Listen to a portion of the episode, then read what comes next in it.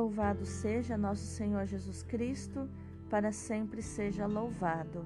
Hoje é quinta-feira, 16 de setembro de 2021, 24 semana do Tempo Comum.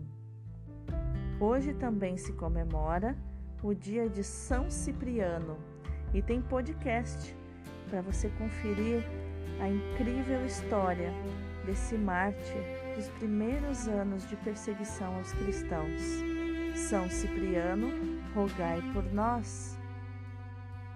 A leitura do devocional de hoje é da primeira carta de São Paulo a Timóteo, capítulo 4, versículo 12 até o 16. Caríssimo, ninguém te despreze por seres jovem.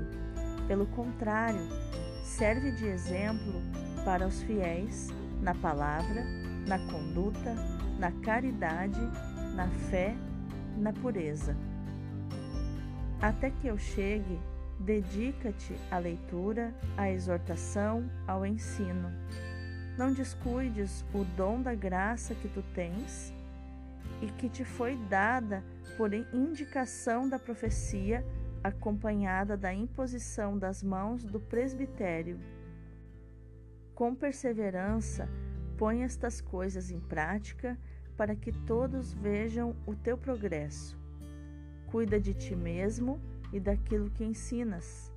Mostra-te perseverante, assim te salvarás a ti mesmo e também aqueles que te escutam.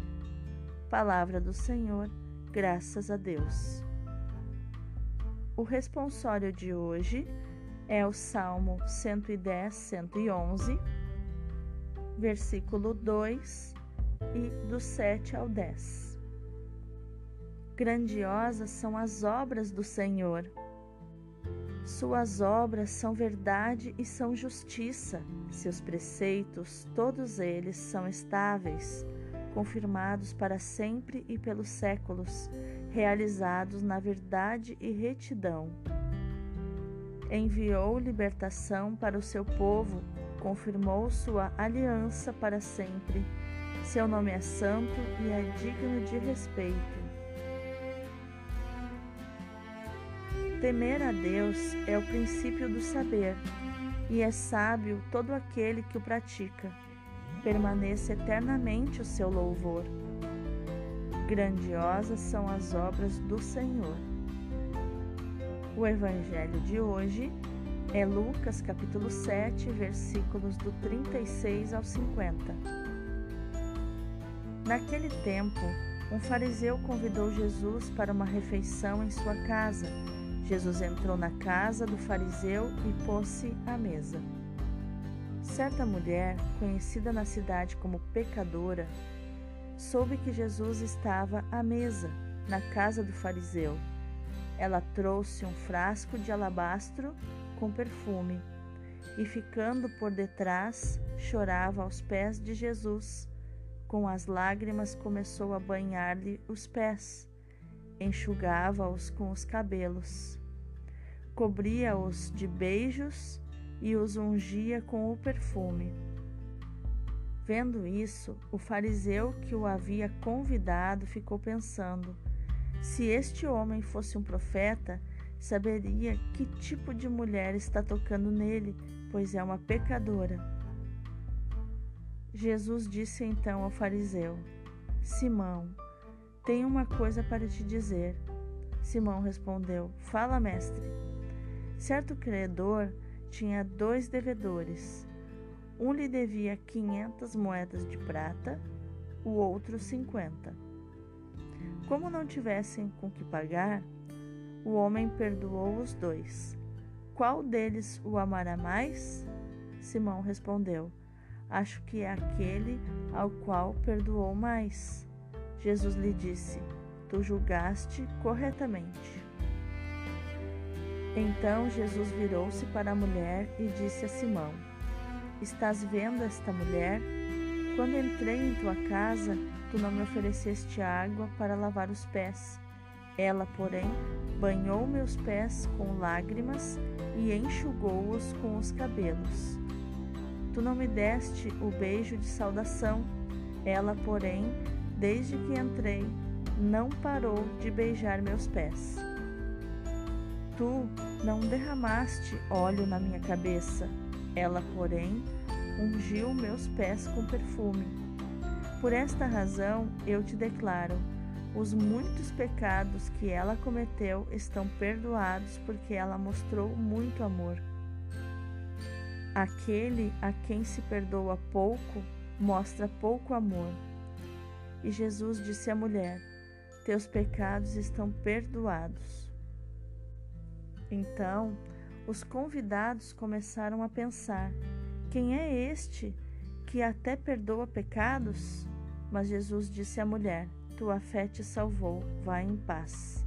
Palavra da salvação, glória a vós, Senhor. Então, o que os textos de hoje têm a nos ensinar sobre inteligência emocional, atitude e comportamento? A igreja é carismática.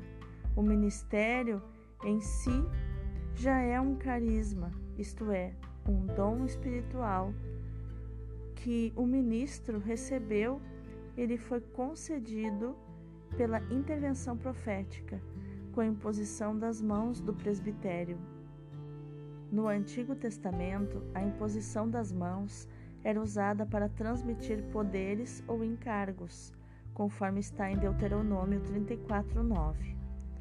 No Novo Testamento, para além do significado de bênção, de cura e de dom do Espírito Santo, a pessoa já batizada tem o significado de consagração de, de determinados indivíduos em vista de funções públicas. Além da consagração propriamente dita, ao conferir de um carisma, isto é, de um dom gratuito e permanente que está em ti, que pode enfraquecer ou mesmo extinguir-se se não for cuidado e alimentado. Em termos teológicos, é o que hoje se chama graça sacramental, aquela que dá as ajudas necessárias àquele que foi consagrado para o ministério na igreja em vista do cumprimento dos deveres do próprio Estado. Paulo recorda a Timóteo, homem tímido e reservado, que quanto mais se esforçar por ser modelo de virtudes para os fiéis, maior autoridade terá sobre eles.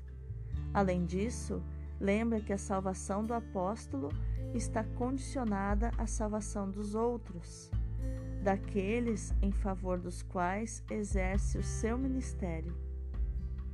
A leitura de hoje nos leva a rezar pelos sacerdotes, para que estejam cada vez mais conscientes do carisma da ordenação sacerdotal e estimem esse carisma e o cuidem na intimidade com Deus e no serviço aos irmãos.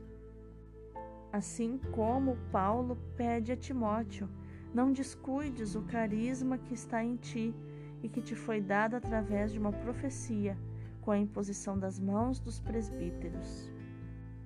Mas também é importante rezar pelos fiéis, para que prezem o carisma do sacerdócio, apoiem aqueles que o receberam com a sua oração, com a sua amizade com a partilha dos bens necessários para sua subsistência. No Evangelho, Jesus, depois de ter curado o servo do centurião e ressuscitado o filho da viúva de Naim, realiza uma cura existencial, uma cura interior, dando o perdão a uma pecadora desconhecida. Nesse texto, é importante salientar um ponto em que nem sempre reparamos, porque não compreendemos bem a palavra do Senhor. O amor de Deus, ele chega sempre primeiro do que tudo quanto possamos fazer. O fariseu Simão está cheio de si, não reconhece os dons de Deus e até está convencido de que lhe pode dar alguma coisa, não ama a Deus. A pecadora, pelo contrário, sabe ter recebido muito, porque a sua dívida era grande. agora perdoada por Jesus, pode amar muito. É este o sentido da parábola. Quem é que ama mais? Aquele a quem Deus perdoou mais. Isto não significa, como por vezes se diz, que a pecadora obteve o perdão dos pecados por ter amado muito. É tudo o contrário. O seu amor é sinal de que recebeu o grande dom de Deus, o perdão. O problema do fariseu era: se este homem fosse profeta, saberia quem é e de que espécie é a mulher que lhe está a tocar, porque é uma pecadora. Ora, Jesus não, não reconheceu na mulher apenas uma pecadora, reconheceu nela uma pecadora perdoada ao verificar o seu grande amor. Antes há o perdão de Deus que nos faz compreender o seu infinito amor e suscita a resposta do nosso amor. A afirmação Aquele a quem pouco se perdoa, pouco ama, confirma a primeira. Não somos nós que amamos por primeiro, mas é Deus. Não somos nós que amamos por primeiro, mas é Deus. O nosso primeiro dever é reconhecer o seu amor no perdão e em todos os outros dons que nos faz. Se não fizermos isso, cairemos no erro do fariseu que pensava ser ele a dar a Deus, sem nos darmos conta do seu amor e sem o amarmos. É importante observar que no Evangelho de hoje cruzam-se dois temas de fundo. Um, em tom polêmico, que é a oposição de Jesus a um fariseu, e outro, em tom de proposta, a relação entre Jesus e a pecadora. Mas, observando melhor, vemos que os dois temas se cruzam e se iluminam mutuamente. Ao fariseu, Jesus quer ensinar que uma pessoa não se considera só a partir do exterior ou das suas experiências passadas. Uma mulher notoriamente pecadora é sempre capaz de tomar um novo rumo Precisa apenas de encontrar irmãos, não hipercríticos e invejosos, mas alguém que a compreenda e redima. Jesus veio para isso. A mulher, Jesus quer ajudar. Quer ajudá-la a compreender que a vida vale a pena, não pela soma das experiências passadas, ainda por cima negativas, mas pelo encontro central e decisivo com a sua pessoa, que não só é capaz de compreender e de perdoar, mas também de resgatar e de renovar. Foi para isso que ele veio. A nós, Jesus quer nos fazer compreender que é a fé que nos salva, a fé nele, verdadeiro homem amigo dos homens, sobretudo dos pecadores e verdadeiro Deus, feito homem, feito amigo dos publicanos, dos pecadores e das meretrizes. Deus capaz de remeter todos os nossos pecados. Um Deus com uma palavra consoladora e eficaz para cada um de nós. A tua fé te salvou. Vai em paz. Senhor, dá-me a graça de saber reconhecer que o teu amor e a tua generosidade por mim precedem toda e qualquer resposta da minha parte. Dá-me a sabedoria do coração para que saiba reconhecer as visitas do teu perdão. Torna-me compreensiva e misericordiosa para com os irmãos, que jamais os julgue a partir de preconceitos ou simples critérios morais mas saiba olhar a partir da tua perspectiva de Pai compassivo e misericordioso, a exemplo do teu Filho Jesus Cristo, nosso Senhor. Amém. Que no dia de hoje você possa reconhecer a visita do perdão de Deus na tua vida. Deus abençoe o teu dia.